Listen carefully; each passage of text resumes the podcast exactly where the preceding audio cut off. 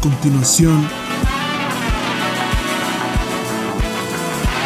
Los cañones de Seneca por Farid Shua.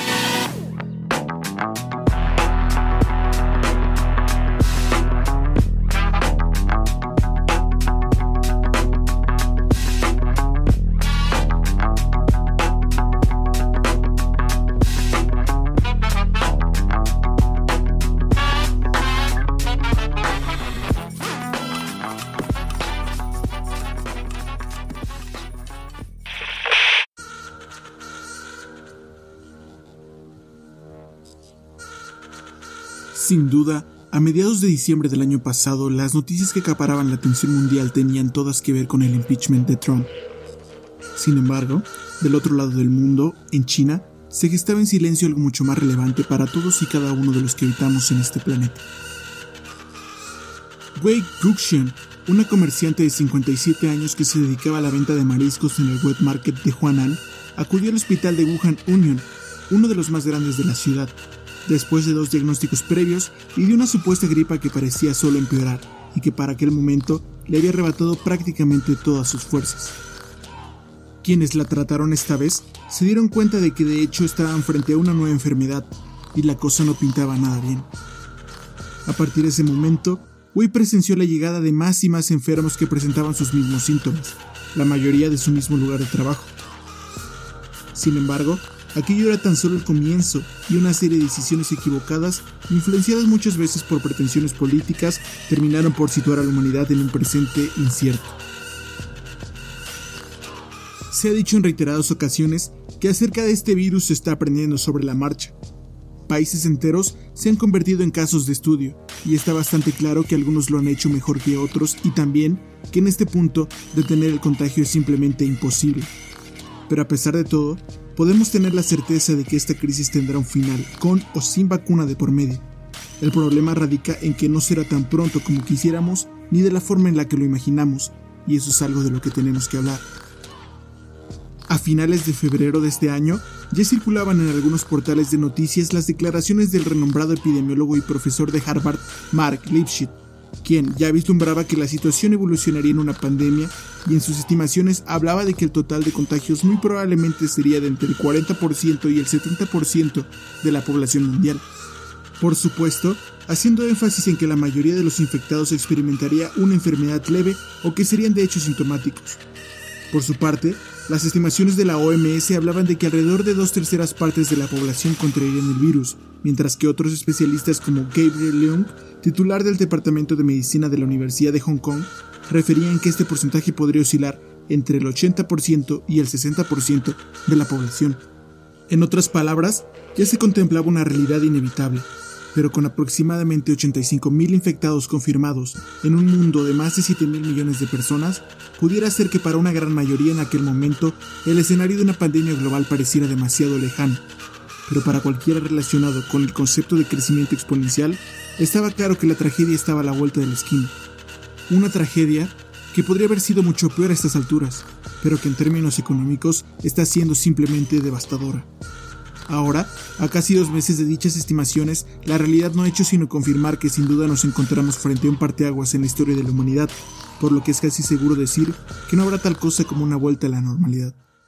Al respecto, lo más importante que tenemos que entender es que por el momento, la dinámica de la sociedad estará principalmente en función de las oleadas de contagio que vendrán junto con este virus.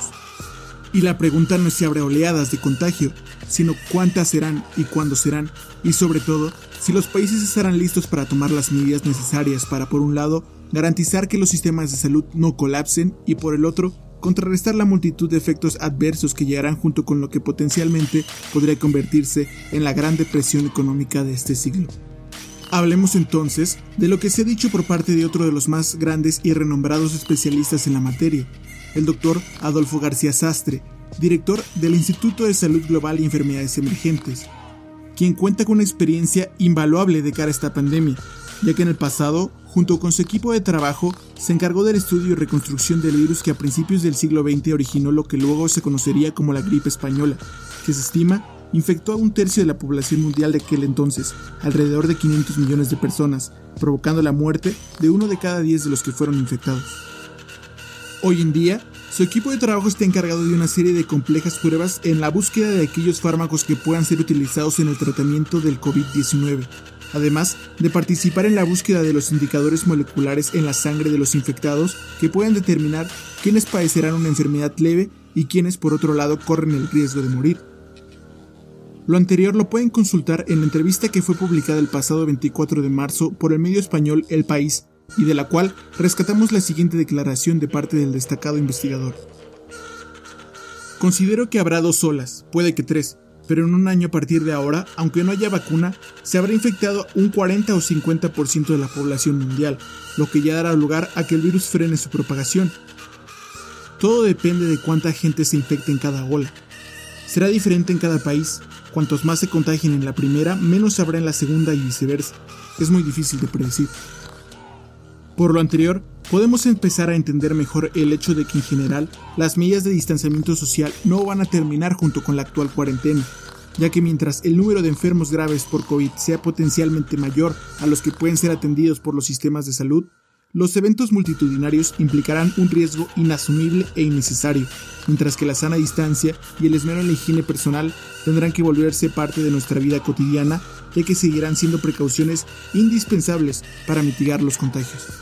En otras palabras, actividades como asistir a una discoteca repleta de gente, asistir a un concierto o a un evento deportivo continuarán pospuestas indefinidamente al igual que cualquier otro tipo de evento masivo. Los hay que piensan que esto terminará en unas cuantas semanas, y nada podría estar más lejos de la realidad, y es que retomar actividades de una forma abrupta podría significar precisamente un repunte en los contagios.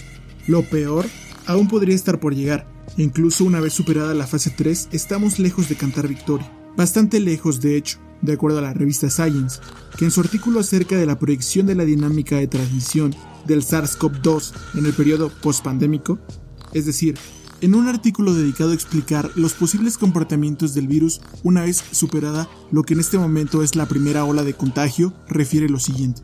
El final de las medidas de distanciamiento social podría llegar hasta el 2022, considerando además que la vigilancia intensiva de parte de las autoridades sanitarias seguramente será necesaria incluso hasta el 2024 ante la posibilidad de un resurgimiento del virus. Así de cruda es la realidad a la que nos enfrentamos. Y eso no es todo. Hasta ahora, en gran medida hemos partido del supuesto de que la inmunidad que se genera ante el COVID-19 es permanente, en cuyo caso, el contagio del virus podría detenerse por completo en unos 5 años. Sin embargo, esto no necesariamente tiene que ser así. De acuerdo con este artículo publicado el pasado 14 de abril, en el caso de que la inmunidad fuera más prolongada pero no permanente, podríamos hablar de un rebrote precisamente luego de esos 5 años. Por otro lado, si la inmunidad fuera corta, entonces podríamos hablar de que el virus estaría regresando cada año o cada dos años, sin llegar a tener los mismos alcances que en este momento, claro está, pero de igual forma modificando nuestras vidas de ahora en adelante y de una forma no muy. Asimismo, todas las estimaciones anteriores podrían diferir en cierta medida de la realidad, dependiendo de factores que tendrán que ser considerados más adelante, como por ejemplo la creación de una vacuna y su posterior distribución. Por ahora, hay dos métricas que son indispensables para entender mejor cuál es el alcance del coronavirus y la forma en la que lidiaremos con él en un corto y mediano plazo. Una de ellas es la proporción entre los infectados asintomáticos y los que requieren algún tipo de atención hospitalaria.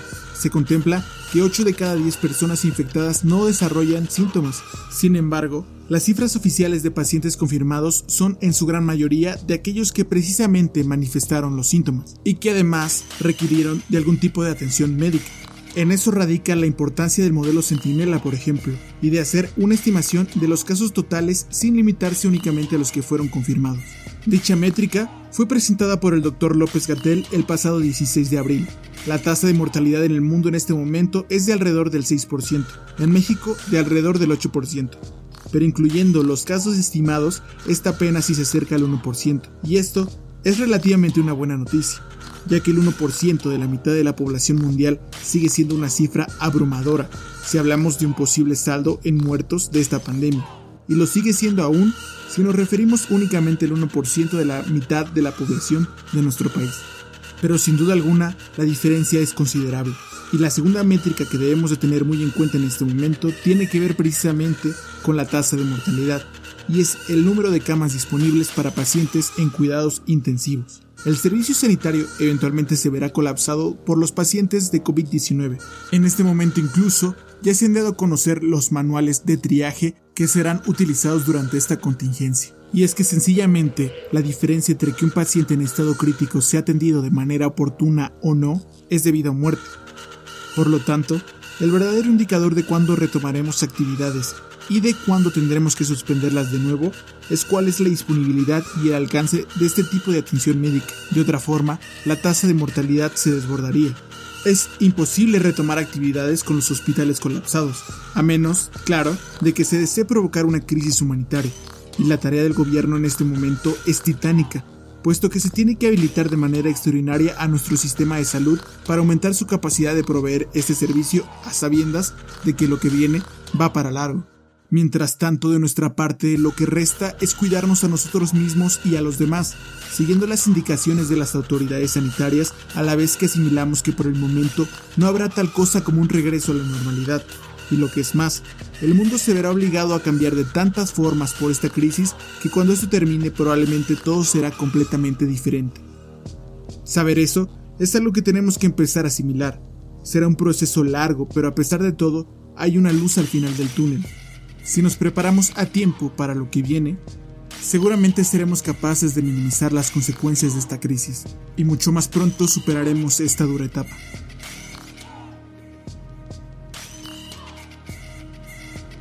Este fue el primer episodio de Los Cañones de Seneca. Si te gustó, te invito a que lo compartas con quien creas que le pueda ser útil. Y si estás escuchando esto en YouTube, te invito también a que te suscribas a este canal. Mi nombre es Sua, agradezco tu atención y nos escuchamos en la próxima.